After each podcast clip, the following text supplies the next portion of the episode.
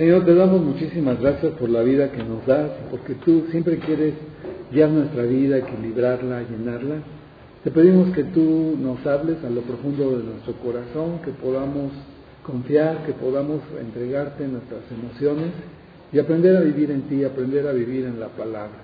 Háblanos a través de este estudio, tú fluye, dirige todo y solamente en el nombre bendito de tu Hijo Jesús. Amén. Miren, el porqué de este estudio eh, viene ya eh, Día de Muertos, viene Halloween, viene todo esto. Si queramos o no, hay mucha inquietud, hay muchas dudas, ¿no? De, las personas, de las costumbres, de las tradiciones, de los ritos y de todo. Y realmente nosotros como cristianos debemos de saber la verdad, de, de conocer eh, el punto de la Biblia de las cosas para poder compartir y poder tener una actitud correcta hacia todos. Ya ven que cada año vemos estudios de Halloween o de eh, muertos o de algo, y lo vamos a ver yo creo a partir de la otra semana. Pero dijéramos que este estudio es como la introducción, este estudio pues, nos va a metiendo a este tema, ¿no? Pero digo, adelantándoles, acuérdense que todo esto de Halloween y eh, disfraces y cosas y en fin, parecería como muy inocente. Pero eh, el, efecto, el mal, es de que todo esto conecta con lo esotérico, todo esto conecta con el mundo de Satanás, con el mundo de los demonios, ¿no? Entonces imagínate un niño o una familia que, ay, pues hace una fiesta, eso, quieras o no se va creando como una curiosidad, se va creando como algo, ¿no? Y el diablo pues no, desaprovecha todo esto, ¿no? Y finalmente, pues bueno, ¿quién quiere eh, el daño de, Satanás? Y el daño de Satanás no es espantar ni es este, aparecerse a nadie. Digo, pues qué bueno que no veamos nada, ¿no? De cosas así. Pero el peor daño es cuando mueven las emociones, cuando eh, separa matrimonios, cuando pone en contra a los hijos con los padres, cuando la salud, cuando la economía, cuando nos pone a pelearnos, cuando saca lo peor de nosotros, esas son cosas que no vemos y el diablo las propicia, dándole lugar nosotros, ¿no? Entonces recuerden que en cada hogar o avanza Dios con su luz y su bendición, o avanza Satanás con su maldición y con sus tinieblas.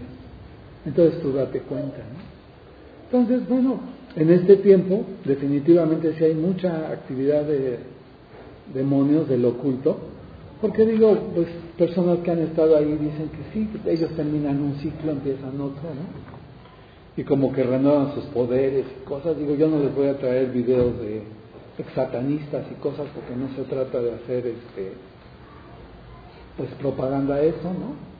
Pero sí estar en la verdad y saber que si, hay un enemigo terrible, eh, que no nos quiere espantar tanto como destruirnos, es un homicida, es un mentiroso, odia todo lo que Dios da, ¿no? Tenemos que estar muy listos, tenemos que estar muy preparados. Entonces, pues por eso vamos a ver este estudio. Les decía que quería yo empezar más temprano porque está largo el estudio, entonces no me lleguen tarde. El estudio es a las 10. Yo no traigo carro, me llevaron al corralón ayer, ya les platiqué al principio. Lo iré a sacar más al rato, ¿no? Pero este, bueno, me da gusto de estar aquí. Vamos a ver este estudio, está, está muy padre, a qué les parece.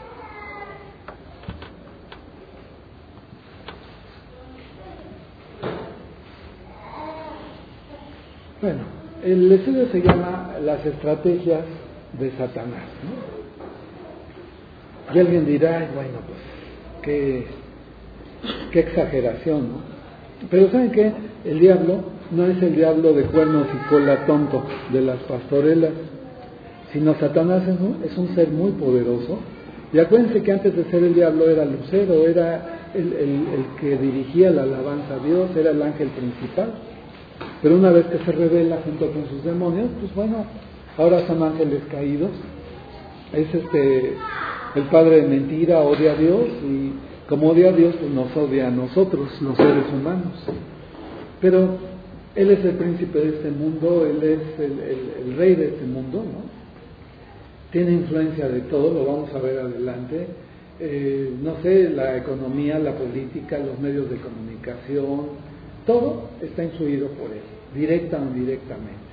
Y todo el mundo está eh, acomodado para que no conozcamos a Dios o no vivamos para Dios definitivamente. Entonces, pues tenemos que estar muy listos porque este ser es muy inteligente, este ser es muy poderoso, no más que Dios, pero más que nosotros, sí. Y si nosotros no vivimos para Cristo, pues olvídate, ¿no? Nos ataque y nos puede destruir inmediatamente. Entonces, Satanás conoce perfectamente al hombre y él piensa que todos tenemos un precio, él piensa que todos nos vendemos por algo, ¿no? Y su objetivo es influir en nuestra mente, en nuestras emociones, en nuestros sentimientos, para que tomemos nuestra vida en nuestras manos y no vivamos para Cristo. Él está detrás del mundo, detrás del cosmos. Cosmos viene de cosmético, de apariencia. Al decir que Él es el rey de este mundo y el príncipe de este mundo, se refiere al sistema, se refiere a todo lo que compone el cosmos. Como les decía, pues la comunicación, los medios de comunicación, la política, la economía, la cultura, la industria, todo está influido por el rey de este mundo, Satanás. Él es muy inteligente, supera en inteligencia a todos los seres humanos y su cualidad es destruir. Entonces él le ha fijado pues un precio a nuestra cabeza pero es un genio de la seducción, Él nos engaña, Él eh, remueve eh, emociones, situaciones, ¿no? Entonces, Él no puede leer la mente, pero deduce muchas cosas porque nos conoce. Y sabes que tiene muchísima práctica, porque desde Adán y Eva ha hecho caer a generaciones de seres humanos.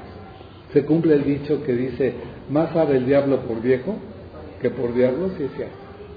Imagínate a cuántas generaciones ha apartado de Dios, a cuántas generaciones ha hecho desviarse de, la bendición de Dios. Las religiones, las filosofías, el humanismo, todo está producido por Él, con la ayuda del, corazón humano. ¿no? Entonces, realmente Él tiene trampas en que caemos los seres humanos para tomar nuestra vida en nuestras manos y apartarnos de Dios. Y tenemos que estar muy listos, definitivamente. ¿no? Entonces, nosotros los creyentes no debemos de luchar en nuestras fuerzas. Nosotros como cristianos debemos aprender las lecciones que Dios nos da.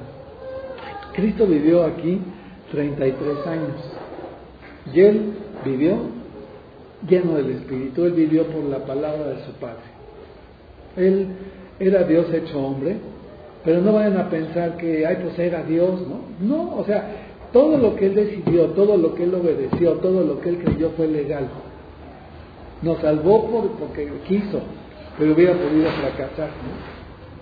Y entonces, realmente, en este pasaje que vamos a estudiar, nos habla de las emociones sueltas, nos habla de las emociones controlándonos, ¿no? Las emociones son un regalo de Dios para ser felices, para disfrutar, pero cuando Él las controla, pero cuando no vivimos para Dios y nos controlan las emociones, ahí ya es algo muy terrible porque nos llevan a vivir lejos de Dios y presos en nuestro propio orgullo, en nuestro propio egoísmo. ¿no? Entonces, por lo tanto, si tú y yo no vivimos por la palabra, vamos a vivir por las emociones. Vamos a vivir por nuestro orgullo, cada vez creciendo en el orgullo. ¿Y qué será el orgullo? El orgullo es una inflamación de la mente que distorsiona la realidad. La persona con orgullo piensa que tiene la razón. La persona con el orgullo piensa que está bien. Entonces tú ves, por ejemplo, alguien que está en las drogas, dice, la droga es mi vida, ¿no? Entonces la quitas y es su enemigo, ¿no? Piensa que la droga le hace bien, pero lo está destruyendo. Pero el orgullo nos lleva a una locura. Yo tengo la razón. Y ¿saben qué? Que estoy molesto porque no me saludaron, ¿no? ¿Y por qué eh, la vida no es así conmigo? Estoy en mi egoísmo, estoy en mi orgullo. Yo pienso que todo debe de girar a mi alrededor, ¿no? Pero no pienso que el que está mal soy yo. Entonces, una persona que anda en orgullo y anda en necedad, vive en sus emociones. Si me lo haces, exploto y casi te estrangulo, ¿me entiendes? Porque ¿por qué me, me llevaste la contra o por qué no hiciste esto que yo necesitaba, ¿no? Pero yo estoy bien. Los que están mal son ustedes, el que está mal es el vecino, el que está mal es el gobierno, el que está mal es mi familia, yo estoy bien. Y muéveme de ahí. Entonces imagínate qué terrible es todo esto, ¿no? Es una trampa terrible abandonar la palabra y entregarse a los sentimientos, entregarse a las emociones, ¿no? Entonces, si tú y yo no vivimos por Dios, si no vivimos en la palabra, nos podemos entregar a las emociones en cualquier circunstancia. Terrible. ¿Y qué de problemas? Y aparte nos sentimos mal, nos sentimos pésimos, porque nadie nos llena, nadie es como nosotros queremos, nadie nos ayuda, eh, nos volvemos intransigentes, nos volvemos egoístas, nos volvemos antisociales, nos volvemos gente problemática, ¿no? Entonces, el área de las emociones es muy engañosa, el área de las emociones sueltas es muy engañosa. Y en realidad nadie conocemos nuestro corazón, pero Dios sí lo conoce. ¿Sí o no? A veces no sabemos ni cómo reaccionamos, a veces ni nosotros nos aguantamos. No andamos buscando quién nos las hizo, sino quién nos las paga, ¿sí o no? Y a veces queremos una cosa y al rato queremos otra, ¿no? y a veces los amo y a veces los odio, y a veces me quiero parar y a veces no me quiero parar, ¿no? ¿Sí o no? Y a veces eh, le sonrío a todo el mundo y al rato ya me quiero cortar las venas que por las hormonas, ¿no? ¿Cierto o no? Así somos, así es de variable el corazón humano. Pero por eso necesitamos de Dios para que sustente nuestro corazón. Viene Navidad, viene fin de año, yo no quiero que pasemos una amarga Navidad. Yo no quiero que pasemos un fin de año deprimidos, tristes. Podemos preparar el fin de año y la Navidad viviendo para Cristo, dejando que Él controle nuestras emociones. Pero recuerda que viene un tiempo donde se mueven las emociones. En Navidad y fin de año es la época de mayor depresión, de mayores suicidios y de mayor todo. Porque se los he dicho varias veces querramos o no, va a ser un fin de año de nuestra vida. tenemos que hacer un balance, definitivamente. No lo pases en tus emociones. Y les he dicho que nos sobrarían motivos por los cuales dar gracias y no por quejarnos. Pero vivimos a veces quejándonos de lo que no tenemos, de esto, del otro, ¿no? Por ejemplo, ayer que llegué donde había dejado mi carro y no estaba y me lo llevaron al corralón, pues me quejé, por supuesto, ¿no? Pero después dije, en primera yo tuve la culpa por dejarlo ahí. Pero enseguida, pues a lo mejor por algo, ¿no? A lo mejor Dios me está evitando un mal mayor. Y le dije, pues gracias Dios, porque tengo que aprender la lección. Entonces es diferente, o sea, no es que sea conformista o algo, pero pues hay que saber reconocer, ¿están de acuerdo? Entonces, el corazón siempre se va a quejar, el corazón siempre va a ser egoísta, el corazón siempre va a ver lo suyo, el corazón siempre va a guardar venenos, rollos, resentimientos, pleitos, celos. No, o sea, recuerda que tenemos que vivir perdonando. ¿Y por quién tenemos que perdonar? ¿Por la persona o por nosotros? Por nosotros.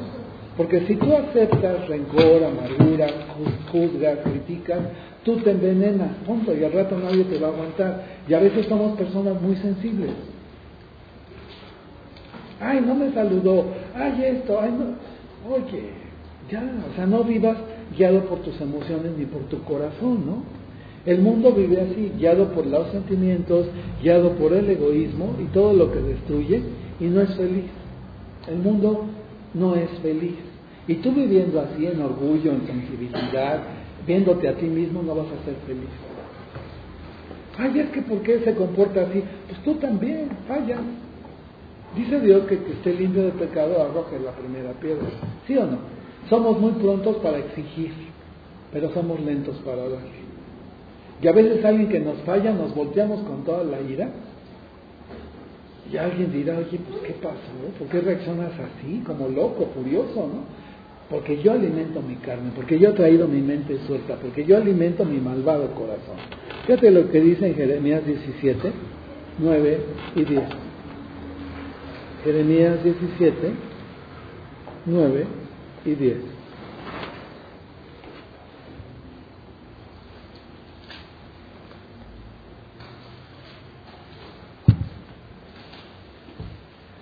A ver, Jenny.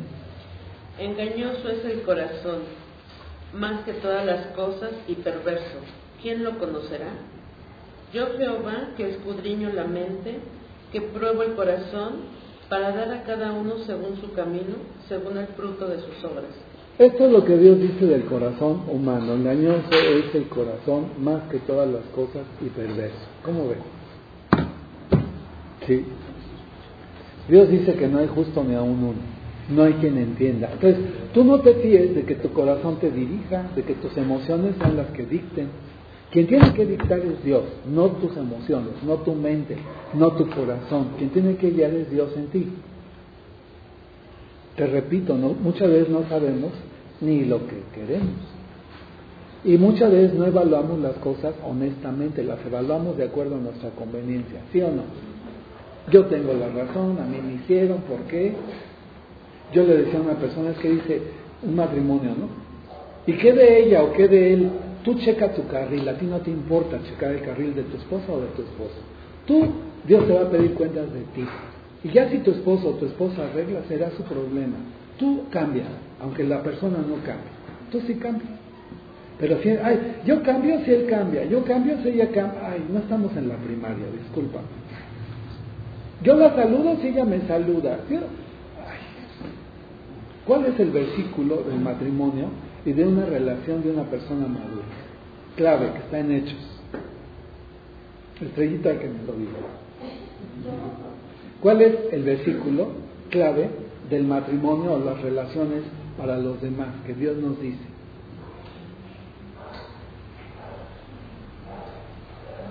¿No? Está en hechos.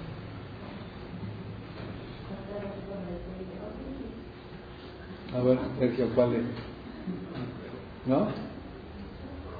Más bienaventurado es dar que recibir. Esa es la clave. No esperes que te den, tú da. Pero si yo no estoy lleno de Dios, pues lo que voy a dar son problemas, ¿sí o no? No esperes que te den, tú perdona, tú, si no te saludan, tú saluda. Si tienes mala actitud, tú ten buena. Pero solamente lo vamos a poder hacer cuando vivimos para Cristo. Pero cuando no vivimos para Cristo, de todo nos sentimos, de todo nos molesta, de todo nos enoja, de todo eh, es problema, porque estamos huecos. ¿Cierto o no? Pero cuando tú te llenas de Dios, aunque no te den tu Dios te va a llevar a vivir diferente, no como un niño. no, eso ya en la primaria, discúlpame, ¿no? Llénate de Dios y da perdón, da buena actitud y todo, y más a tus seres queridos. ¿Sí o no? Pero el diablo está detrás de todo esto con el corazón humano, llevándonos a pelearnos, llevándonos a tener problemas, a vivir en egoísmo, a, vivir infelices, ¿no? Entonces, al vivir en emociones, vamos a justificar lo que está mal y vamos a tomar nuestra vida en nuestras manos y apartarnos de Dios. Entonces, cuando vivimos en emociones, hay una gran inseguridad porque sabemos que no estamos bien con Dios y empezamos a tener problemas con los demás.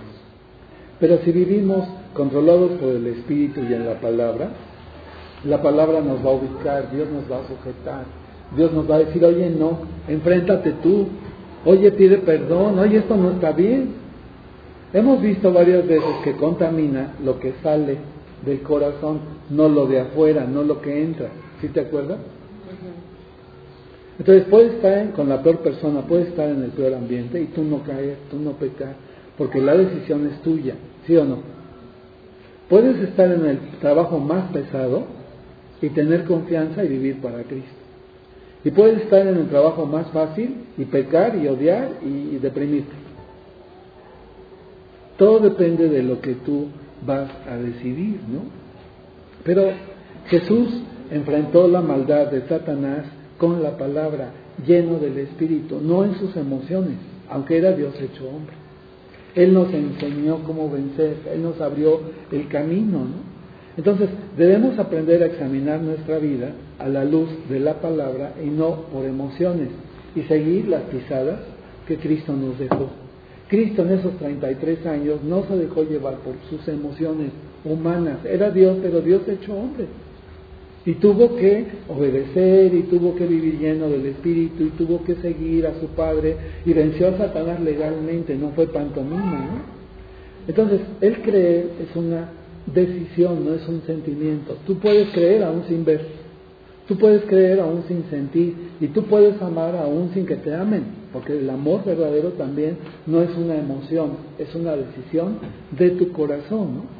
Entonces Dios quiere que andemos en fe, que andemos en amor, anhelantes de, pues, de vivir para Él. Él está anhelante de ayudarnos, de sacar nuestra vida adelante en cualquier circunstancia que vivamos, en cualquier circunstancia que se dé en nuestra vida.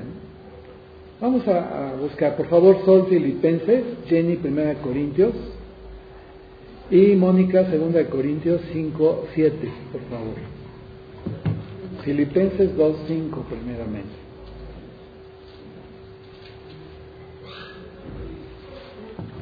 ¿Qué sentir hubo en Cristo? ¿Cómo vivió Cristo estos 33 años? ¿Cómo nos veía a todos los seres humanos? Como ovejas sin pastor. Tuvo compasión de nosotros. Eh, tuvo actitud definida hacia el pecado. Vivió lleno del Espíritu y siguiendo a su Padre. ¿no? Fíjate lo que dice en Filipenses. A ver. Haya pues en vosotros este sentir que hubo también en Cristo Jesús seguir sus pisadas, vivir como Él vivió, no imitándolo, pero por gracia. ¿Sí queda claro? Entonces, la vida cristiana es por fe, la vida cristiana no es por vista, la vida cristiana no es por emociones, debe de ser por fe. Ajá. Cristo así vivió, así nos enseñó y debemos de seguir sus pisadas. En 1 Corintios 10, 13 hay promesas muy importantes para nuestra vida. A ver qué dice 1 Corintios 10, 13. No os ha sobrevivido ninguna ¿No os ha sobrevenido? No os ha sobrevenido ninguna tentación que no sea humana, pero fiel es Dios, que no os dejará ser tentados más de lo que podéis resistir, sino que dará también juntamente con la tentación la salida, para que podáis soportar. Aquí hay tres promesas que Dios cumple y anhela hacer vivas en nosotros. ¿Cuál es la primera? Para tener victoria, para salir. ¿Qué ha prometido? ¿Cuál es la primera? Esa no es la primera, está en orden en el versículo. ¿Cuál es la primera? Él promete que. Fidelidad. Lean el versículo y díganme la primera. Ahí está en el versículo. La primera es que Él promete que ninguna tentación va a ser sobrehumana. Todas las tentaciones van a ser humanas. Dios le pone límite y control al demonio. Si no se lo pusiera, nos destruiría. Entonces, todas las tentaciones que nosotros pasamos son humanas, no son sobrehumanas. Esa es una promesa. Qué padre, ¿no? Porque si el diablo no le tuviera temor a Dios, nos mata, nos truena inmediatamente. ¿Cuál es la segunda? ¿Perdón? Ahí está en el versículo, díganme. ¿Cuál es la segunda?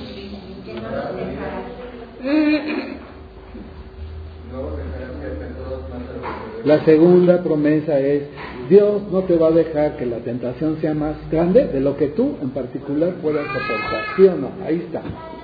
¿Cierto o no? Entonces, ninguna tentación será sobrehumana, ninguna tentación será más fuerte de lo que tú en lo particular puedas soportar. Qué impresión. Qué cuidado de Dios. ¿Cuál es la otra? La última. En cada tentación Él promete darte una vía de escape, una salida, para que no peques, para que salgas adelante, para que arregles. Dios quiere darnos victoria, pero estando cerca, tomando nuestra vida, no haremos más que fracasar, definitivamente. Fíjate qué dice en 2 Corintios 5, 7. Porque por fe andamos, no por vista. La vida cristiana tiene que ser por fe, sin ver, sin sentir y siguiendo a Dios. A veces tronando por dentro, ¿verdad? Pero la decisión la podemos tomar a favor de Cristo. ¿Las personas nos van a fallar? Sí. ¿Va a haber días malos? Sí. Pero Dios no cambia. Y en esa fe Él nos saca adelante y lo ha hecho y lo hará aún en las peores circunstancias. Jesucristo fue atacado por Satanás a través de los sentimientos, a través de cuatro tentaciones que apelaron a sus sentimientos, que apelaron a su naturaleza humana. Él lo hizo con Jesús y lo hace con nosotros. Vamos a ver la primera tentación. Le voy a pedir a Jenny que te quedes tú en Mateo para que nos vayas leyendo los versículos todos de Mateo. La primera tentación está en Mateo 4, del 1 al 4. Fíjense nada más, qué impresionante, cómo el diablo nos sigue atacando, como atacó a Cristo así. La primera fue que le llevó a sentir realmente esa hambre y esa insatisfacción que todos tenemos muchas veces, por supuesto, pero a quererla llenar con lo que el diablo le decía, no con Dios. Acuérdate que Jesús había estado 40 días y 40 noches en ayuno, ¿no? Estaba cansado, hambriento, sediento, ¿no? Y el diablo es así, es muy oportuno. Y nos lleva a, sentir esa insatisfacción, pero nos da piedras o nos da aparentes soluciones para llenar o, o saciar nuestra hambre, saciar nuestra sed, saciar nuestro interior. Pero es una mentira, definitivamente, ¿no? Fíjate lo que dice.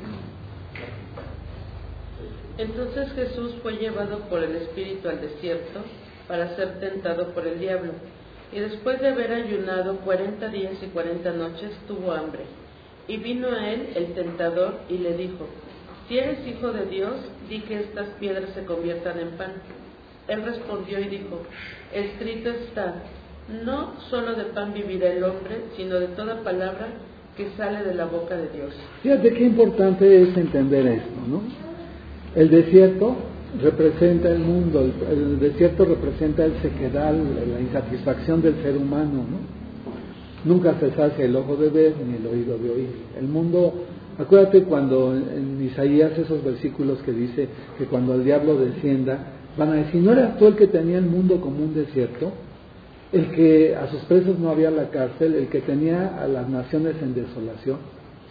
Así es, el diablo quiere tener al mundo en un desierto, quiere que todos estemos presos, quiere que, que todos estemos mal definitivamente, ¿no? Y el corazón humano no se sacia con nada más que con Dios, porque Dios nos hizo así.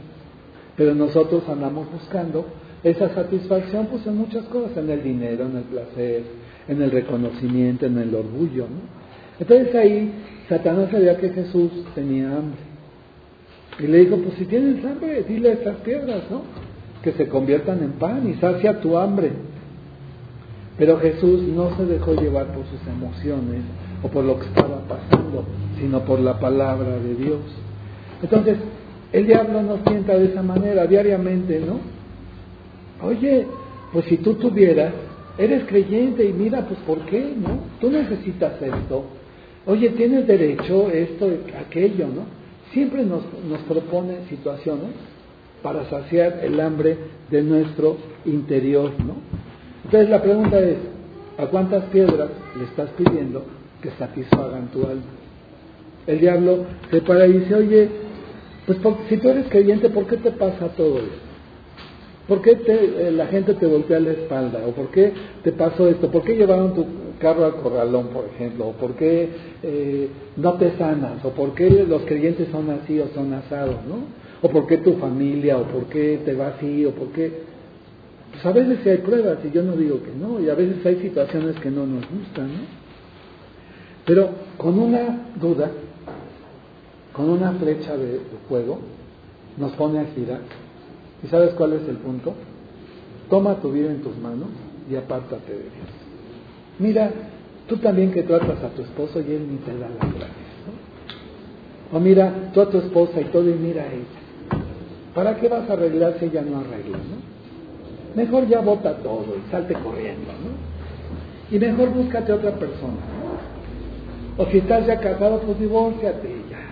¿no? O si estás soltero, pues búscate a alguien, el primero que pase y necesitas una persona a tu lado. ¿no? O si estás pobre, pues necesitas dinero para ser feliz. ¿no? O si ya tienes dinero, pues necesitas más. ¿no? Si tienes un carro, pues otro. Si tienes el pelo chino, lo necesitas lacio. ¿no? Si estás gordo, pues necesitas estar flaco para ser feliz, o cambiarte de casa y vivir en otro lado. Si vives allá, pues cámbiate acá, ¿no? Si no tienes hijos, necesitas hijos. Si ya tienes hijos, pues para qué los tuviste. Nadie estamos contentos. Nadie estamos contentos, ¿sí Mira, pues tus hijos están chicos, pues por eso no tienes paz, porque pues, están chicos. Ya que están adolescentes menos y así. O sea, nadie somos felices.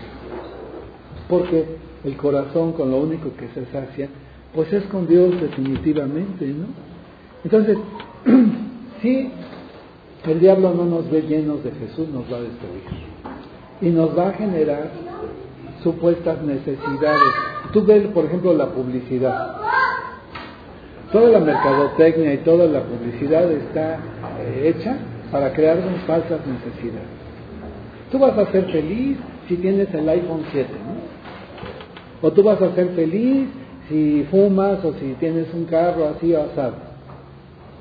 Y hay gente que, se deja influir, ¿no? Imagínate, por ejemplo, gente que ahorita está queriendo ese teléfono tan caro de 20 mil pesos, no sé. Y habrá gente que tenga mucho dinero, digo, pues qué bueno, ¿no?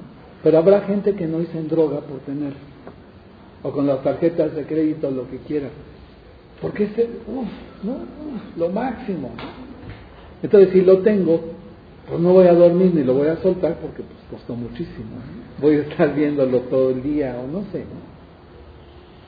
Pero luchamos por algo, a lo mejor se obtiene y dices, no me llenó, pues ahora qué, qué sigue, ¿no? Sin Dios nadie vamos a estar satisfechos definitivamente, ¿no? Entonces, los sentimientos no son malos, lo malo es dejarse esclavizar por ellos. Y lo malo es creer la mentira que las cosas nos van a llenar, ¿no? Entonces Jesús le contestó a Satanás, escrito está, no solo de pan vivirá el hombre, sino de toda palabra que sale de la boca de Dios. Aquí le está diciendo, lo más importante no es lo físico, sino es lo que Dios me puede llenar. digo, vamos a ser sinceros, a todos nos gustaría tener, a todos nos gusta el dinero, claro, ¿no? Pero el meollo no es tener únicamente, sino poderlo disfrutar. ¿Sí o no? Claro, a todos nos gusta el dinero. Sí, y qué padre tener, ¿no? Pero lo importante es lo que tengas, saber que Dios te lo da y poderlo disfrutar. Pero hay gente que no disfruta lo que tiene porque ya quiere que va a salir. ¿No? O hay gente que no disfruta eh, a las personas porque ya está pensando en otra situación. Así somos, el corazón es engañoso, ¿no?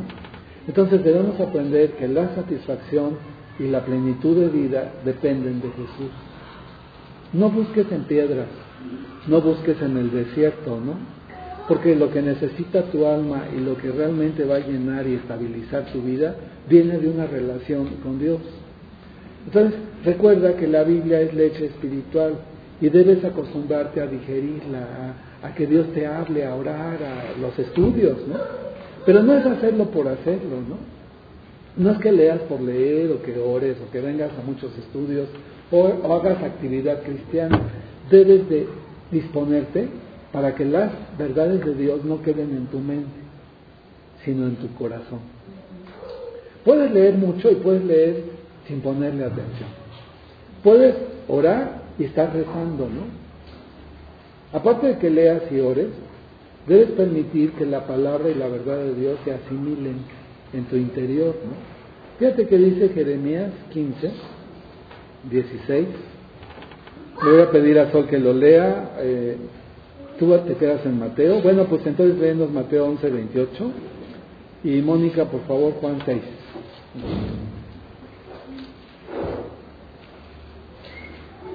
Venid a mí todos los que estáis trabajando. Eh, no, no, primero es Jeremías. Permíteme, ¿sí? A ver, Jeremías 15, 16. Fueron halladas tus palabras, y yo las comí, palabra me fue por gozo y por alegría de mi corazón, porque tu nombre se invocó sobre mí, oh Jehová, Dios de los ejércitos. O sea, así como Jeremías comió la palabra de Dios, la digirió fue dulce, la tuvo dentro de sí. Es así al ir a la Biblia, es así al orar, es así al discipularte, al venir a estudios, que tengas una actitud, ¿no? De otra manera,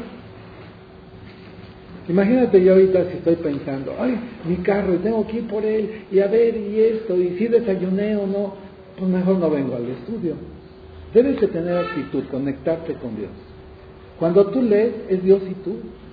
Pon atención a lo que Dios te dice en su palabra. Si estás orando, ora con fe, pues ya sabes, alabando a Dios, dándole gracias, reconociendo el pecado, lo que haya que hacer, y orar por las cosas con fe, ¿no? Pero ya cuando no hay fe, y en los problemas dices, ay, ya no quiero, mejor corro y me voy, pues estás huyendo de Dios y estás tomando un pretexto, un pleito, una cosa, para decirle a Dios ya no quiero, ¿no? Y al apartarte de Dios vas a estar bien.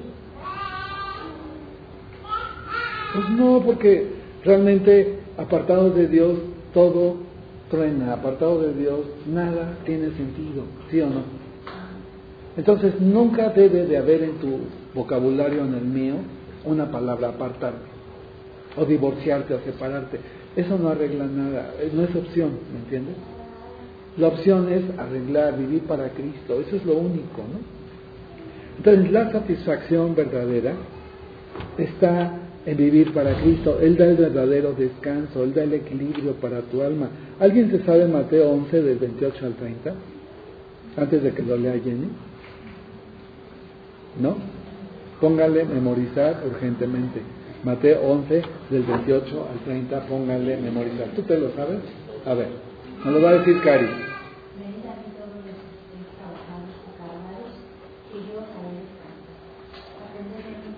Llevar. Ya, ya, y aprendes de mí. Que soy manso.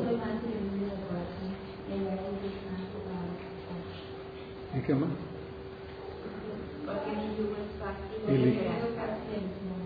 Entonces, por favor, así que penetre en su corazón. ¿Cuántas cargas no tenemos? ¿Cuántas situaciones no hay? El mundo está difícil. A veces ni nos aguantamos nosotros, ¿sí o no? Las hormonas van cambiando y nos dan jugarretas, ¿cierto o no? En mujeres y en hombres. Y a veces no sabes ni por qué, pero no te aguantas ni tú, ¿cierto o no? Pues ahí está ¿A quién tienes que acudir? ¿En quién tienes que esperar? Pues en Dios, ¿no? Entonces, si permites que la insatisfacción te tome, te va a llevar a desconfiar de Dios, ¿no? Entonces, es, terrible porque cuando andamos en incredulidad, desconfiamos de todos y desconfiamos también de Dios, ¿no? Dios nunca va a estar en contra de nosotros, al contrario, Él nos ama y nunca nos va a decir algo que nos perjudique, sino nos dice la verdad. Pero la satisfacción de nuestra alma, el saciar el hambre y la sed de nuestro corazón está en Jesús. Fíjate que dice en Juan 6, 35. Jesús les dijo, yo soy el pan de vida, el que, el que a mí viene nunca tendrá hambre, y el que mí cree no tendrá sed jamás. ¿Cómo vamos a terminar el año? ¿Cómo vamos a pasar la Navidad? Hambrientos, sedientos, quejándonos. Pobre de mí, nadie me comprende. De chiquito me pegaban y todos me ofenden. Mira, quítate el traje de mártir, de víctima, de ofendido, de aguafiesta y llénate de Jesús. Jesús no se vio a sí mismo. Estaba en ese desierto, hambriento, sediento, pero lleno del Espíritu. No se creyó en las emociones sino le creyó a su padre por la palabra. Y el diablo le dijo, pues, convierte, haz que esas piedras se conviertan en pan y te llenen, te saquen. Quien lo iba a saciar era su padre, no las piedras de este mundo, ¿no? Entonces, como veíamos, ¿a cuántas piedras le estás diciendo que te sacien? ¿Sí? Vamos a ver la segunda tentación. Está en Mateo 4, del 5 al 7. Y es tentación o sentimiento de independencia. Fíjate lo que dice. Escriba. Sí.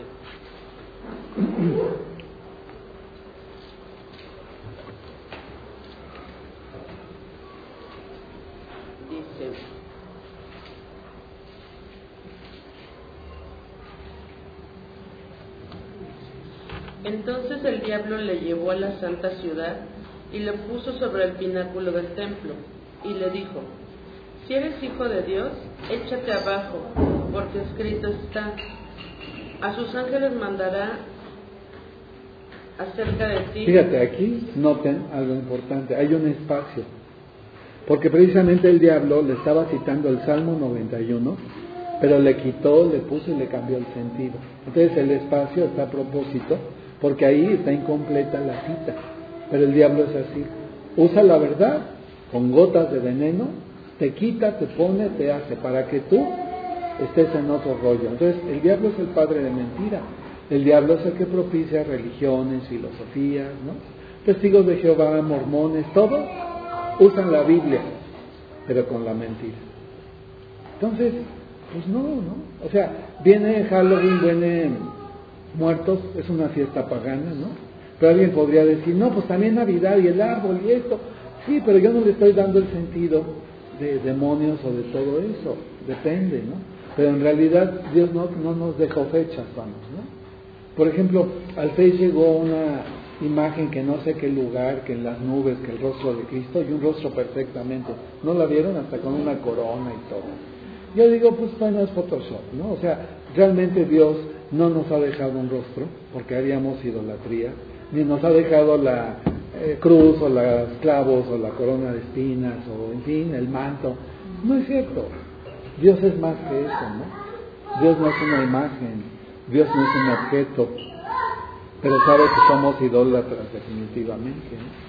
Pero aquí le quita, le pone, ¿no?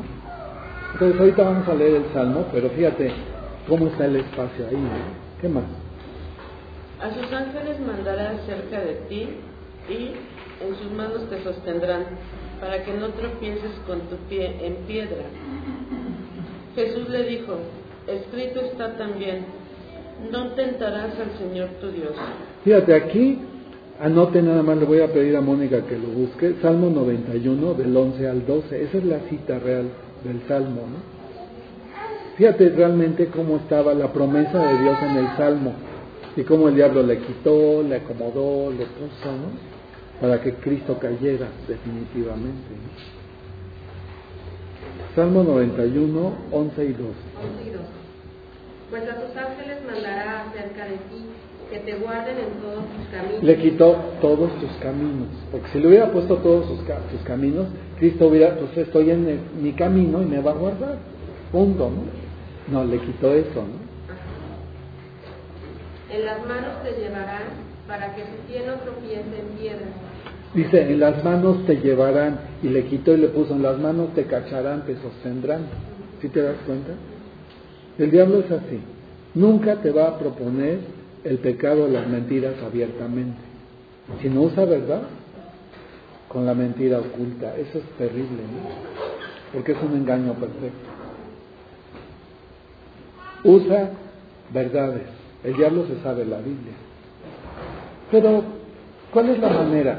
Conocer la verdad y ser libre por Dios. Tú todo lo que recibas, tienes que comprobar que vaya de acuerdo a la verdad. O sea, si yo un día llego y te digo otra cosa, enfréntame, ayúdame, pero tiene que concordar de acuerdo a la Biblia. ¿Estás de acuerdo? Entonces, todo lo que recibimos tiene que ir conforme a la palabra de Dios. Finalmente Dios es el único que sacia, cambia, llena la vida. Pues es Dios quien lo hace, ninguna persona humana. ¿Tú crees que yo tengo bola de cristal? ¿Tú crees que yo voy a poder cambiar tu vida? No puedo cambiar la mía, menos la tuya. No, o sea, quien cambia es Dios. Venimos a ver la palabra de Dios. Cada quien decide si la cree, la acepta o la rechaza. Pero es Dios quien quiere bendecir tu vida, quien quiere cambiarte, quien quiere todo. Pero sí debemos de estar en la verdad y ser libres. Pero de otra manera hay muchas situaciones, o sea, cuántas películas, cuántos libros, cuántos rollos, ¿no? Ni te intereses en eso. Ay, que no sé, digo que cuál sea la moda ahora, pero este no sé, antes era que caballo de Troya y que. Y que la Biblia y que también y ahora de esas películas, ¿cómo se llaman? De que el código da Vinci, que acá y que Biblia hay una, no te preocupes.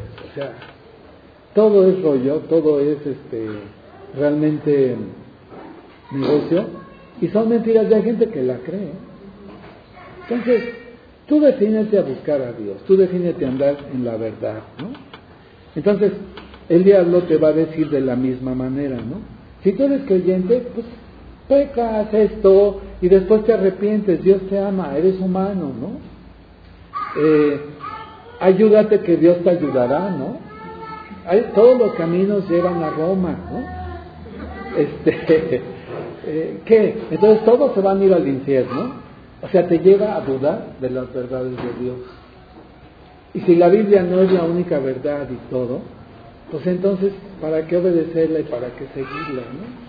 Mira, los marcianos, también hay otras personas, y Dios te engañó, ¿no? O venimos del chango, no sé cuántas cosas puede, puede argumentar.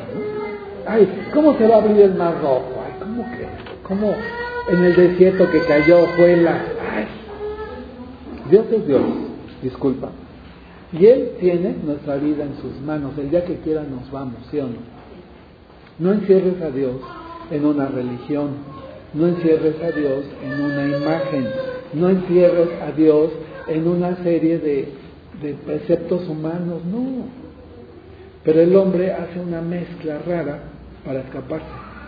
Las religiones y filosofías es cuestión del diablo y de la necedad humana, ¿no? Entonces el diablo tienta, toma tu vida en tus manos y Dios te cachará, ¿no? No, si nosotros nos apartamos de Dios, eso iría bajo nuestra cuenta, ¿no? Entonces, ¿cómo saber si la interpretación de la Biblia es correcta? Yo no tengo la interpretación, ni tú. La única interpretación correcta es la de Dios. Punto. No hay, no hay más. Pero fíjate en la antigüedad cuántas mentiras y se decía que las personas no podían leer la Biblia. Y por eso se decía la misa en latín y que todo, y que nada más el clero y que todo. La Biblia fue dada para el ser humano. Punto. Y es nuestra, es nuestra herencia, ¿no? Gracias a Dios que ahora ha cambiado todo esto, pero en la antigüedad, cuántas épocas de oscurantismo, cuántas situaciones terribles que confundieron a la gente y la llevaron al... El que leía la Biblia y estaba en la verdad lo quemaban. ¿Sí o no? Y ahora pues se ríen y que está loco, y ay, mira, qué fanático, qué exagerado. La verdad de Dios es una, la verdad. ¿no? Entonces imagínate, el diablo llevó a Jesús al, arriba del templo y le dijo, pues ahora le dice, ¿no? Quitándole, poniéndole. Y así el diablo nos va a presentar aparentes caminos más fáciles. Le quita, le pone, ¿no? Que G316, no, me voy acá. Ni aquí ni allá, nada más se va uno para andar ahí en el aire, ¿sí? O sea, donde Dios nos quiera, ahí debemos estar sirviendo y rindiendo nuestra vida. ¿Ibas a decir algo?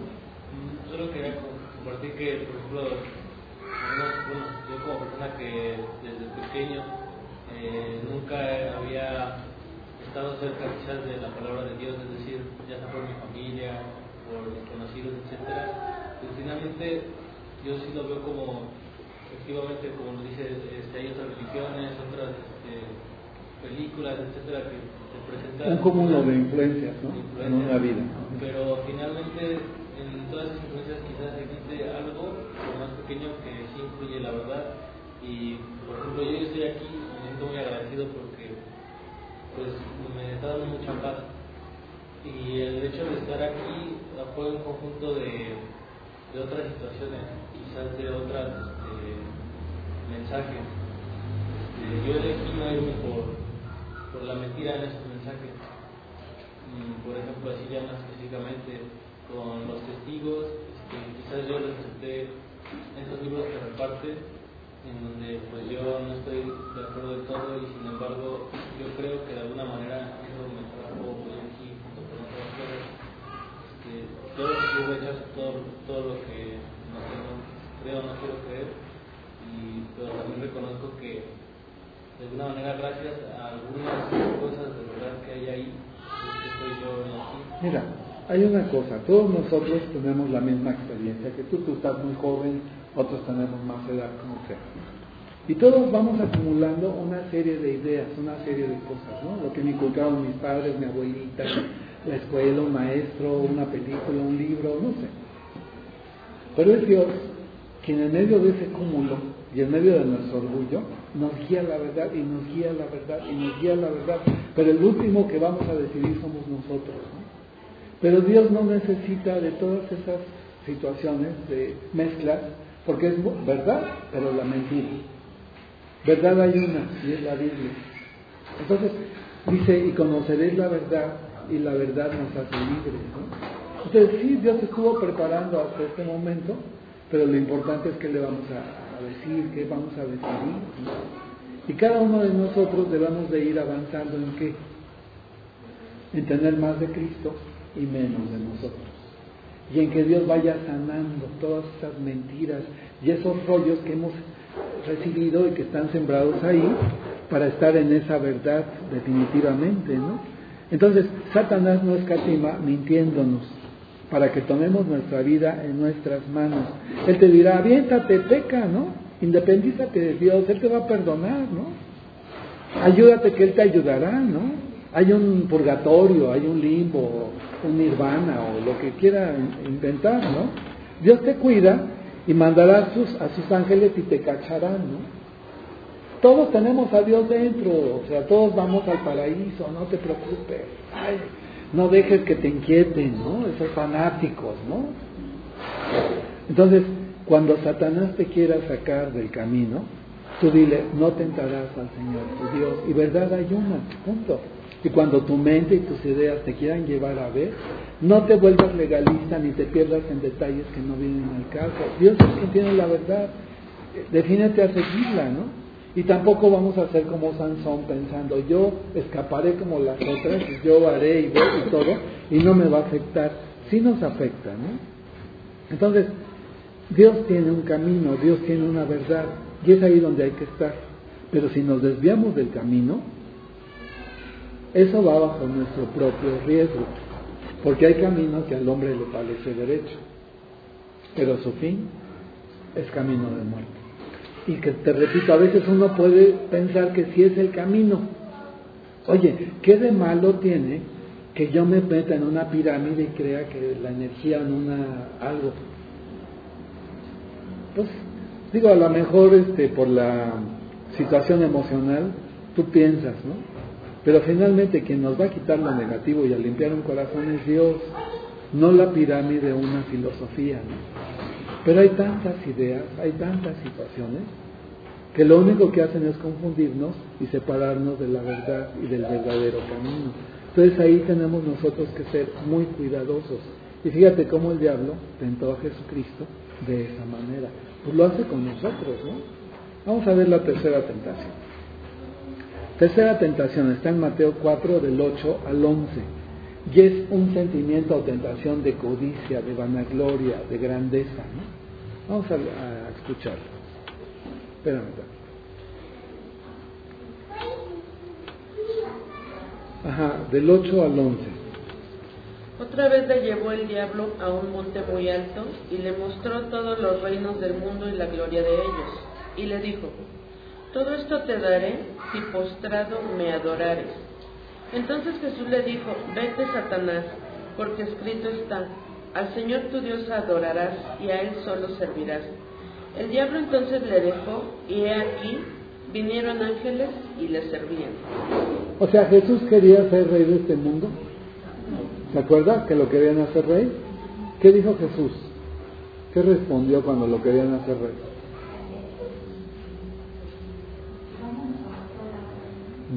No, ¿recuerda? Mi reino no es de este mundo. Él no quería ser rey humano.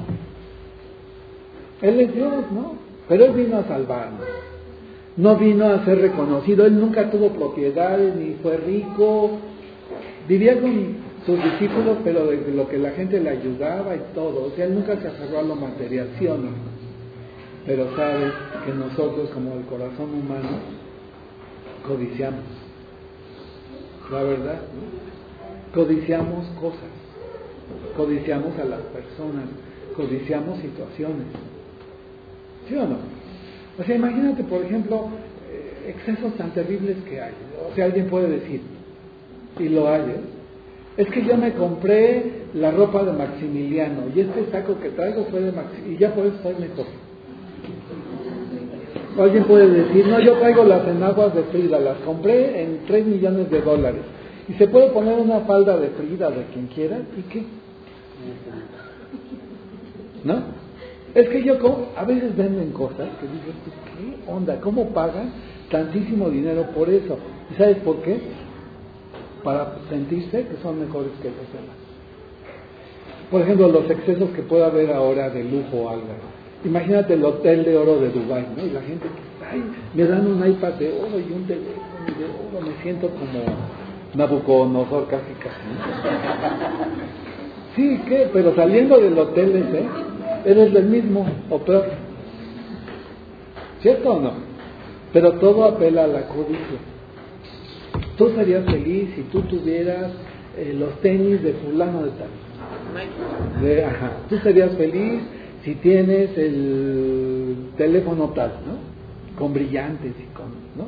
Hay cubiertas de teléfono con oro y brillantes y que no sé qué. Pues vas a hablar igual, ¿no? o, si te pones el saco de no sé quién, te va a tapar igual y a lo mejor el otro tiene hasta polilla, ¿no? Pero es una polilla histórica, ¿no? ¿No? ¿Cuánta gente se jacta, por ejemplo, de que come cosas extravagantes y afrodisíacas? Por ejemplo, en China, ¿no? Ay, comí arañas empanizadas, ¿no? O comí parte de no sé qué animal y me va a hacer afrodisíaco. Y pagan una fortuna por esos platillos, ¿no? Es una farsa, es como el, traje invisible del emperador, ¿te acuerdas? Del cuento. Es un rollo, es un sentimiento de codicia. El diablo, si logra hacerte creer que tú necesitas algo, vas a dar tu vida porque necesitas eso. Entonces realmente quien debe de interpretar nuestras necesidades reales es Dios, porque Él nos conoce. No está mal tener, pero lo malo es hacer ídolo de las cosas, ¿no? Entonces, Satanás le mostró a Jesús todos los reinos de la tierra y le prometió la gloria de ellos, porque el dueño de este mundo es Satanás y a él le pertenece. Qué terrible, ¿no? Pero ¿por qué le pertenecen a él? Alguien dirá, oye, ¿cómo que, que el diablo es el rey de este mundo y que todo le pertenece a Satanás? Sí, sí legalmente le pertenece. ¿Por qué? Porque él está reinando aquí. ¿Por qué? ¿Quién me dice? Porque Adán y Eva, desde el paraíso, dejaron a Dios y su herencia se la entregaron a Satanás. Y desde ahí, por eso Él es el príncipe y el rey de este mundo. Legalmente le corresponde. Pero un día, Cristo va a recuperar el mundo y, él, y Cristo va a reinar mil años. Pero está esperando. Legalmente le corresponde ahorita a Satanás. Pero en la cruz, Cristo venció a Satanás. Está esperando y a su tiempo va a recuperar todo. ¿no? Entonces el mundo es un espejismo. Perdón, el mundo es un cosmos un cosmético, una apariencia. Ahora, siendo sinceros, no todo lo del mundo es malo. Porque hay cosas que podemos disfrutar. Hacer ejercicio no es malo, pero se puede convertir en un ídolo. ¿Sí o no? Trabajar no es malo, pero la gente puede vivir por el trabajo. Tener cosas no es malo, pero lo malo es hacer ídolo de esas cosas. ¿Quién es el único, y lo vamos a leer ahorita, que nos puede dar victoria del mundo? la fe en Dios, que nos dé un equilibrio, que puedes disfrutar, que no. Saber que todo es prestado, todo es temporal. O sea, disfruta las cosas, yo no digo que no. Disfruta tu casa, disfruta una buena comida, sí, pero no hagas un ídolo de eso. ¿no? Pero ves tú a una humanidad insatisfecha, viviendo por eso y se jacta. Y el mundo no llena, y es un espejismo, y lo estamos viendo, porque si fuera eso, pues los ricos serían felices, ¿no? O la gente que tiene. No, a veces es la gente más infeliz.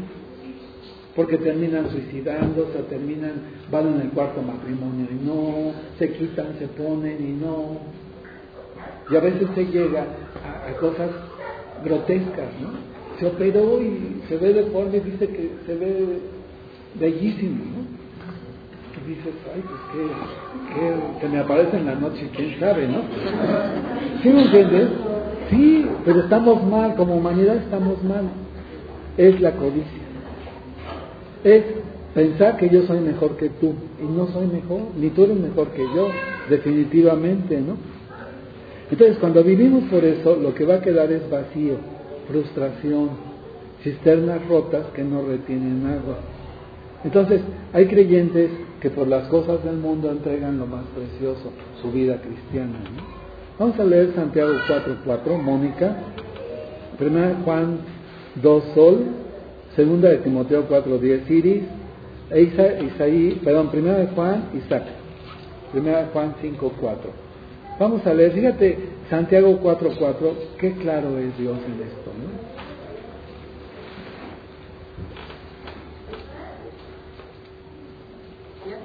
¿Sí? Oh almas adúlteras, ¿no sabéis que la amistad del mundo es enemistad contra Dios? Cualquiera pues que quiera ser amigo del mundo se constituye enemigo de Dios. ¿Cómo ves? Así de tajante. Tú quieres que el mundo te llene y eres muy su amigo, vas a ser enemigo de Dios. Tú quieres ser amigo de Dios, serás enemigo del mundo. No que te encierres en un monasterio y... No, pero vamos, hay cosas del mundo que sí, se pueden disfrutar y son buenas, pero otras son malas. ¿Sí o no? Vamos a ser sinceros. ¿Qué mueve a la gente sin Dios? El placer, el dinero, todo. O sea, la gente, si tú le invitas a un estudio de la Biblia, no le va a gustar de inicio. Pero si le invitas al bailongo y a tomar, ahí, uff, ¿dónde, cómo? ¿Sí o no? La verdad, habrá quien, quien realmente siempre te dé la primera copa, la primera marihuana o lo que quieras, te invitan a, al pecado, a lo que sea. Pero quien te hable de Dios o quien te dé un taco, muchas veces no. ¿Cierto o no? El pecado es lo que mueve. Hay gente que primero muertos que dejar el pecado. ¿Cómo me dices que no tome? ¿Qué pasó? ¿Cómo me dices que la droga es mi vida, no? ¿Cómo me dices que lo que tengo no tiene tanto valor si me costó todo, no? Sí, yo no digo que no, pero un día nos morimos y no nos llevamos nada. ¿Estás de acuerdo? Un día llega la muerte, no te vas a llevar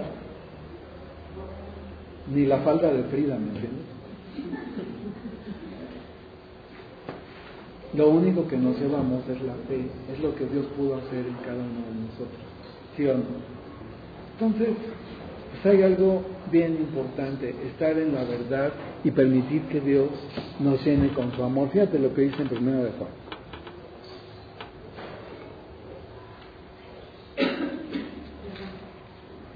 Escriba. No hay en este mundo ni las cosas que están en el mundo. Si alguno ama el mundo, el amor del Padre no está en él. Porque todo lo que hay en el mundo, los deseos de la carne, los deseos de los ojos la vanagloria de la vida, no provienen del Padre, sino del mundo.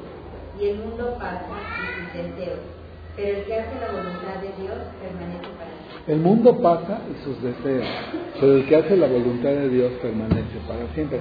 ¿Amas al mundo o amas a Dios?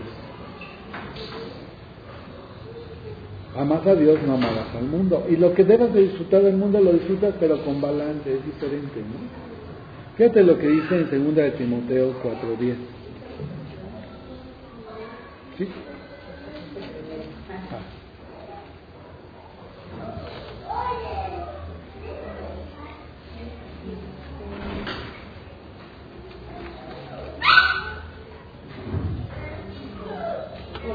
Porque Demas me ha desamparado, amando este mundo y se ha ido a Tesalónica.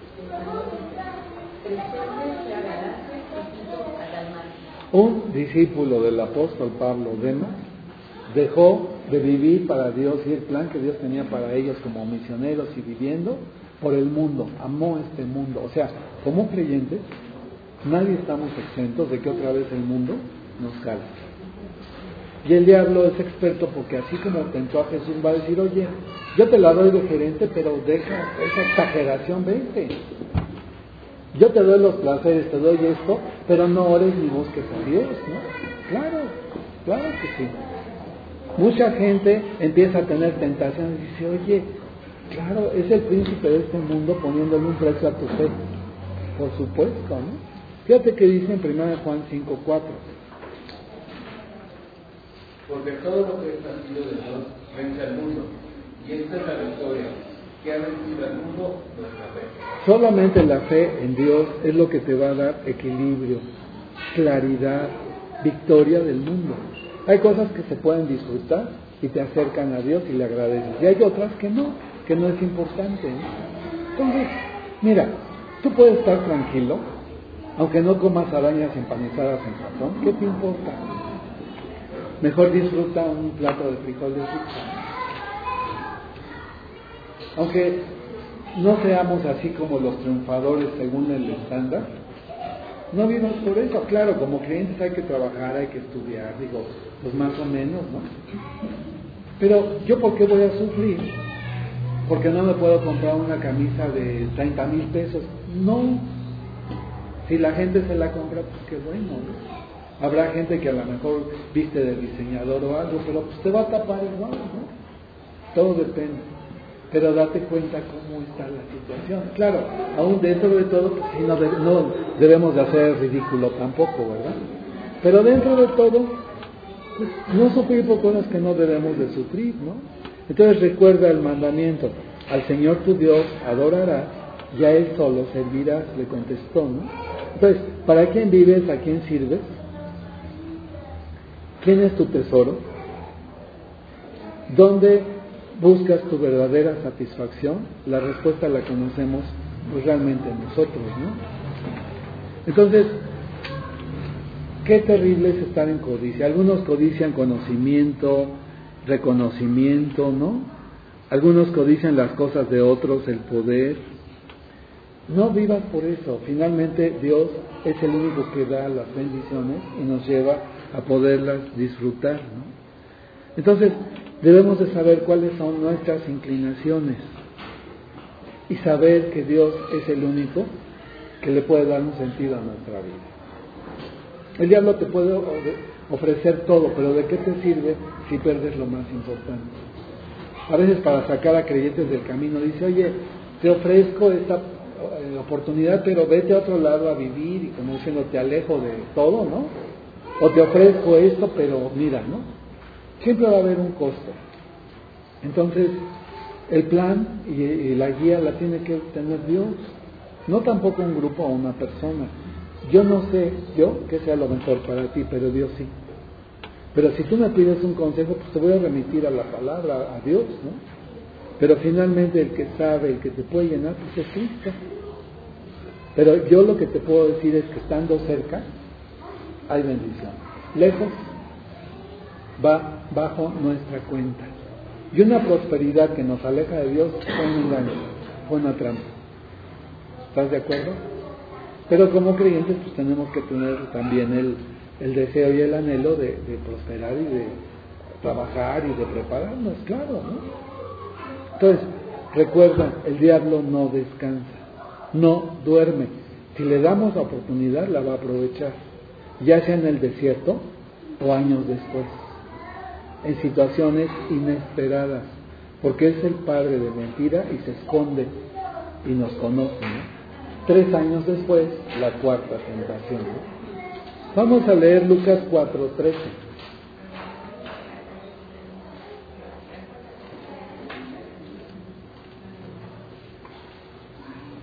A ver, Sol, por favor.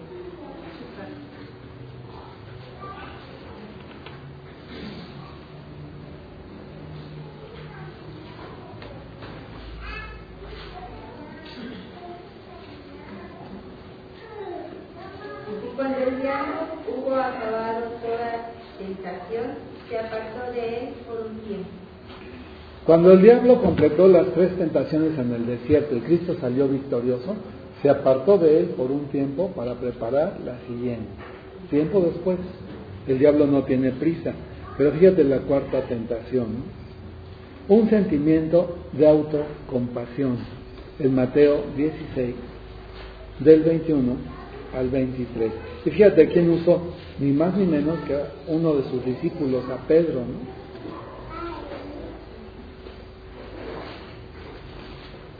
Mateo 16, del 21 al 23.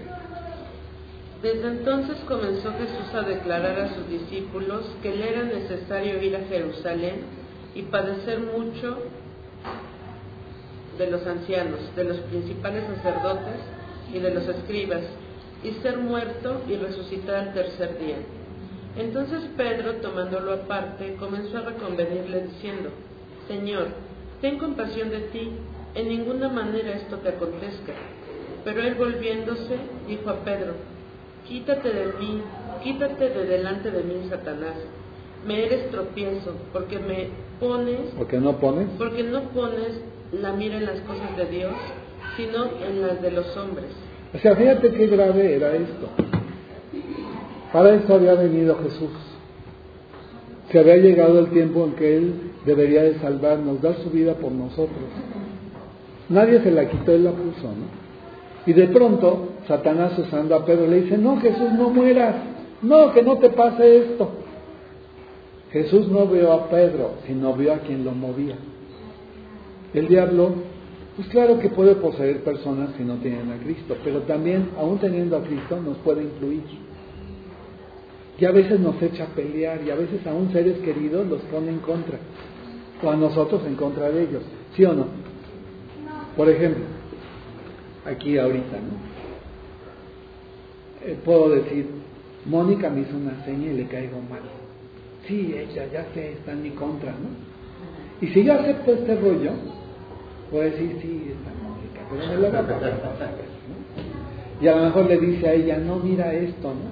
Entonces el diablo te pone a, mira a tu esposa, mira a tu esposo, fue, dale un palo, llora tú y no te dejes, y cómo, ¿no? Aún siendo creyentes, el diablo influye. Cuando traemos la mente suelta y no dejamos que el Espíritu nos dirija. Entonces el diablo usó a Pedro para decirle a Jesús que no muriera por nosotros. Jesús, lleno del Espíritu, viviendo para él, le dijo, quítate delante de mí. No le vayas a decir eso a tu esposa, ¿no? No le vayas a decir eso a, a tu abuelita, ¿no? O sea, tú respeta, pero debes de saber quién mueve las cosas. Porque nuestra guerra no es contra personas, contra espíritus, contra demonios. En esa guerra las armas humanas no sirven, sino solamente es Dios quien nos puede sacar adelante. Jesús rechazó inmediatamente la tentación de Satanás por medio de Pedro, ¿no? Y le dijo claramente esto, o sea, Cristo no se andaba por las ramas, él sabía que había venido. Entonces, tú debes de saber que es una batalla, no se te va a facilitar que tú vivas para Cristo. Si no nos hemos dado cuenta, en el momento más clave, suena el teléfono, pasa el gas, el de la basura, esto llega a alguien, en el momento que estás orando con todo tu corazón, en el momento que Dios te está hablando, o en el momento que estás eh, hablándole a alguien y Apocalipsis 3:20, dices, no fue la persona ni la circunstancia quien es distrayendo, usando personas, familiares, que es una guerra, definitivamente es una guerra. Pero en esa guerra no valen, te repito, las armas humanas. Entonces Jesús venció a Satanás con la palabra. Y mira lo que le dijo a sus discípulos. Mónica, busca por favor Mateo 16. Nosotros debemos de seguir sus pisadas y entregar nuestra vida.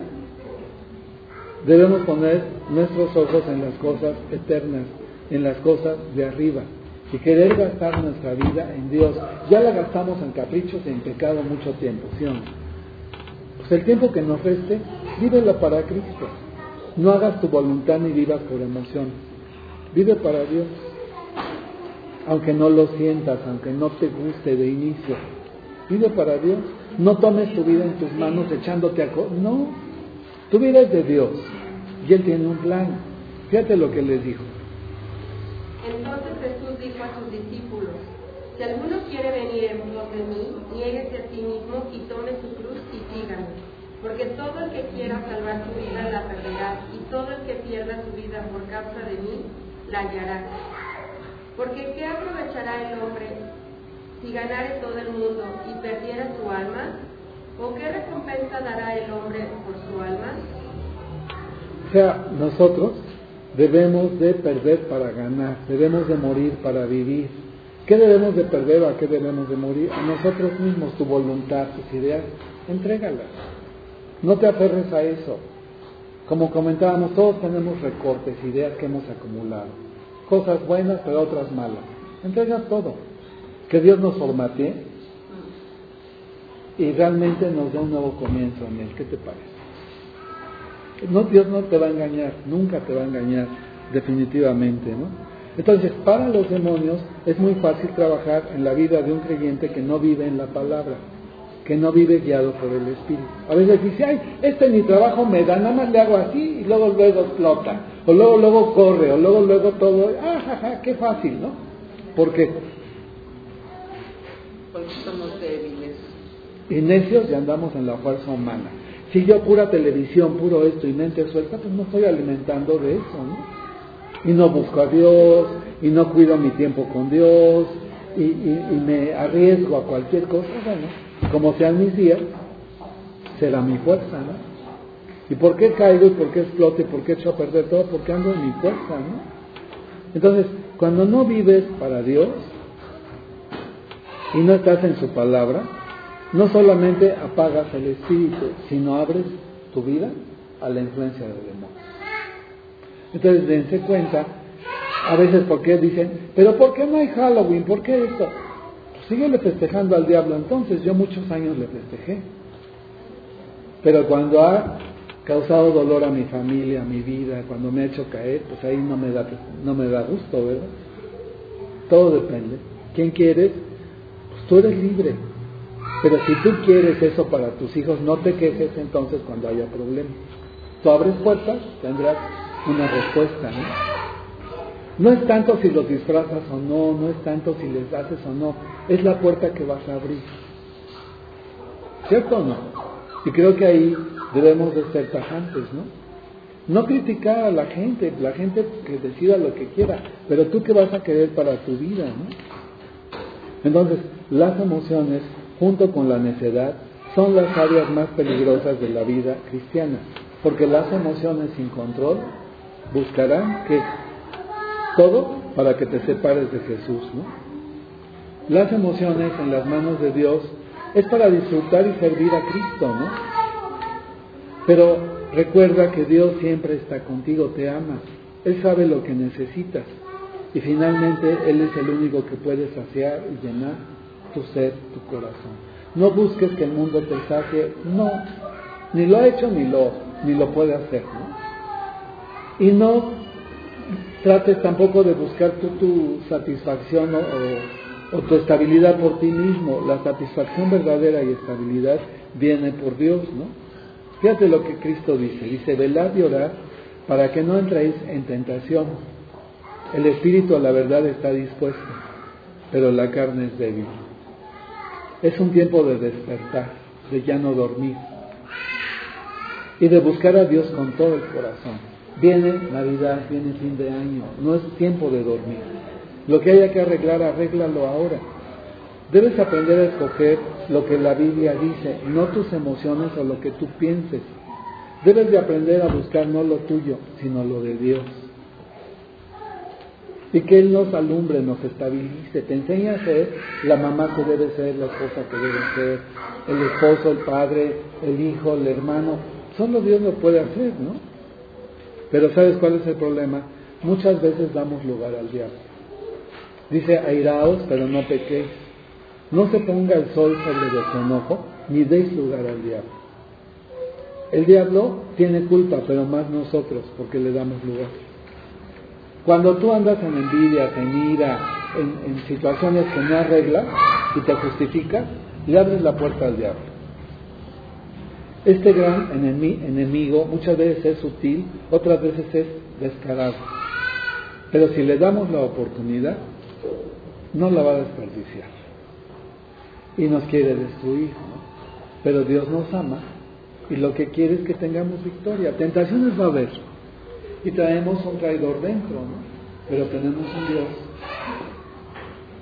que está en nosotros y ha vencido. Y quiere darte victoria en tu vida y en la mía. ¿Cómo? Estando en sus caminos, andando cerca de Él. Fíjate por último estos, este pasaje que me encanta, de Romanos. Fíjate qué, qué impresionante es. A ver, Jenny, por favor. Ahí está. Romanos 13, 11 a 14. Y esto conociendo el tiempo, que es ya hora de levantarnos del sueño, porque ahora está más cerca de nosotros nuestra salvación que cuando creímos. La noche está avanzada y se acerca el día. Desechemos pues las obras de las tinieblas y vistámonos, las armas de la luz. Andemos como de día honestamente, no en glotonerías y borracheras, no en lujurias y lascivias, no en contiendas y envidia, sino vestidos del Señor Jesucristo y no proveáis para los deseos de la carne. O sea, ¿los tiempos son, son buenos? No, los tiempos son malos. Cada vez, ¿no? La noche está avanzada, se acerca el día, se acerca el, el regreso de Cristo o nuestra partida, ¿no? Nuestra salvación cada día está más cerca. Vamos a pasar un año, estamos más cerca de ir con Dios, ¿sí o no? Sí. Pero dentro de todo esto ya no luches en tus fuerzas. Las armas humanas, desecha las obras de las tinieblas y vístete con las armas de la luz. Si tú tienes problemas en tu matrimonio, vive para Cristo y que Dios rescate tu matrimonio. Si tienes problemas de salud, que Dios te dé esa sanidad en tu corazón y en tu cuerpo. Si tienes problemas económicos, ríndete a Dios y que Dios te haga pagar tus deudas y salir de esas situaciones, ¿no? Si no tienes amor por las personas, ya estás en egoísmo, que Dios caliente tu corazón y te dé su amor. Pero ¿quién lo tendrá que hacer? Dios. ¿Cuándo? Cuando nosotros dejamos el pecado. Ya no te escudes. Ya no andes por emociones o por excesos que tu cuerpo, tus emociones, tu eh, mente te pida, sino por Dios. ¿no? Entonces, vístete de Cristo y ya no proveas para los deseos de la carne. Pero si yo sigo alimentando la carne, es como una olla express. Va, llega el momento aún en poco tiempo que exploto y nadie me paga. Pero ¿quién alimenta esa olla express? Ve qué te alimenta, ve por dónde te entra. Y mejor alimentate de Dios, ¿no? Cristo venció, nos abrió el camino, nos quiere dar la victoria. El diablo huyó, pero no por mucho tiempo, regresa, encubierto, mintiendo, moviendo, todo depende. ¿Sí? Ahí termina, no sé si tengan preguntas del estudio, no de otro tema, ¿verdad? ¿Quedó claro? Mentiras que dicen en la Iglesia Católica que el único descendiente de Pedro es el Papa. ¿Sí? Fíjate, pero también en iglesias cristianas. A mí me hablaban de un grupo que es cristiano y todo, pero que una persona quería dar estudios a otra y dice, ahí, ¿no? O sea, no estudios, no sé cómo le llaman, no es discipular. Dice, pues yo te comparto de la palabra porque yo tengo el don de profecía, ¿no? Dije, ah, caray. Sí, algunos dicen que tienen el don de profecía, otros de sanidad también, algunos el apóstol fulano, el profeta, ¿no? La profetisa llegó, ¿no? Cada quien se puede dar el rollo que quiera, pero conforme a la Biblia la verdad es una. La profecía está completa. Pero alguien que diga que tiene el don de profecía, imagínate qué grueso. Es que soñé y Dios me mostró revelación para ti, ¿no? Entonces, pues para qué acudo a la Biblia, pues mejor que me, que me digan sus sueños, ¿no? Es muy peligroso, aún en el ambiente cristiano. ¿no? Entonces, somos, mira, si nos apartamos de la verdad aún como creyentes, ahora tú la entiendes de otras religiones, pero entre creyentes, imagínate, es peor, ¿no? Porque ellos, bueno, pues no conocen a Dios o no tienen la Biblia, pues ¿qué no podrán inventar, ¿no? Pero aún dentro de nosotros, no, el equilibrio nos lo tiene que dar Dios. Y si no lo tenemos, nos podemos volver legalistas también. ¿No? Ay, no comas pan de muerto. Uf, no eso. Pues sí, cómelo. Si no, estuvo, en el altar ofrecido algo, pues es bien rico, pues cómelo. Ay, no pongas árbol de Navidad, por favor, porque es mentira. Juegas el mosquito y te tragas el camello. El punto no es si haces eso o no, sino mejor no peques y vives para Cristo. Pero el que se vuelve legalista es para ocultar pecados que no quiere dejar. ¿Sí o no? La verdad. Entonces, claro, no te disfraces, como decía Jesús Adrián, que de bruja o de diablo, ¿no? Pues ahí ya estás abiertamente, ¿no? Pero, pues, por el hecho de, comer pan de muerto, no sé, calabaza, lo que te guste, no te va a pasar nada. Malo que estuviera ofrecido en el altar, pues ya lo chupó el muerto ahí. ¿no? Pero, pero, de otra manera, pues son tradiciones y respetas. Tampoco le vas a decir a la gente, tú, adorador de Satanás, pues olvídalo. No, sabes que sí, pero tú respetas. Nosotros estábamos así también. Pero sí en ese tiempo hay mucha actividad de lo oculto. ¿Cierto? Siempre. Antes que la chupe el muerto te echa tu calabaza, ¿no? Pero bueno, pues ya, ya hablaremos de eso la otra semana. Bueno, vamos a orar y este, ya las canciones se las puse. Vamos a orar. Señor, pues bendito seas porque tú nos buscaste y permitiste que estemos en tu verdad. Pero nadie como tú sabes las luchas, las situaciones y cómo muchas veces damos lugar al diablo y soltamos nuestra naturaleza. Te rogamos que tú nos lleves a rendirnos, a seguirte y que cada día tengamos menos de, de nosotros y más de Cristo. Llévanos a apropiar tu victoria, a estar en tu verdad y que saques adelante en nuestra vida. Tú tienes un plan en tus manos, es como nuestro corazón se sacia, reposa y pues te pedimos que tú lo hagas, que guardes nuestras vidas, nuestras casas, nuestra familia, nuestra salud, nuestro dinero, para vivir para ti.